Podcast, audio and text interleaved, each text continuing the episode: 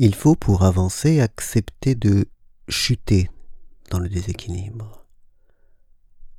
Pour remplir ses poumons, accepter de d'abord les vider. Pour vivre, laisser mourir celui qu'on a été. Accueillir sa faiblesse parce qu'elle permet d'accueillir celle de l'autre. Être tendre parce que la tendresse est ce qui ne construit pas de murailles, ce qui se laisse bousculer, émouvoir, toucher,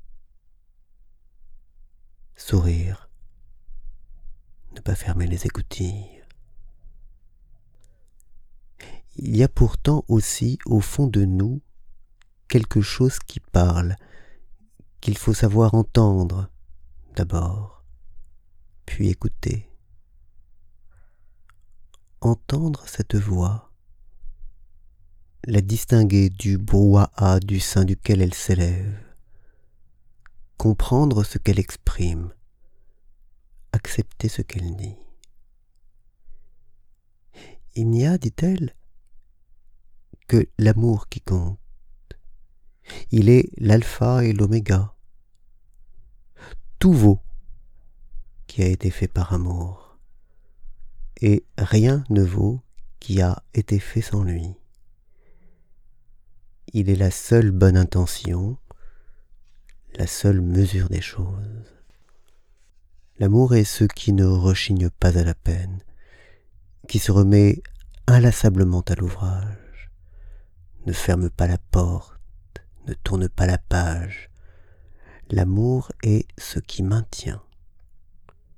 Il est la perche tendue demeure, l'autre joue offerte, le sourire.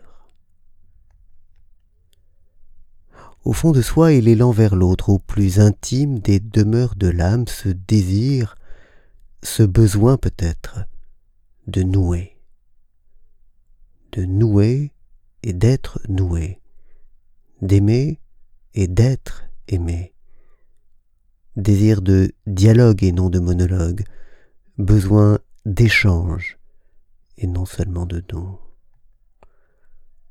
Donner d'abord et sans contrepartie, aimer d'abord et sans condition, mais il ne faut pas que l'espoir soit tari, car l'amour nous est chose nécessaire. Aimer, me dit l'aimer, sais-tu de quoi tu parles?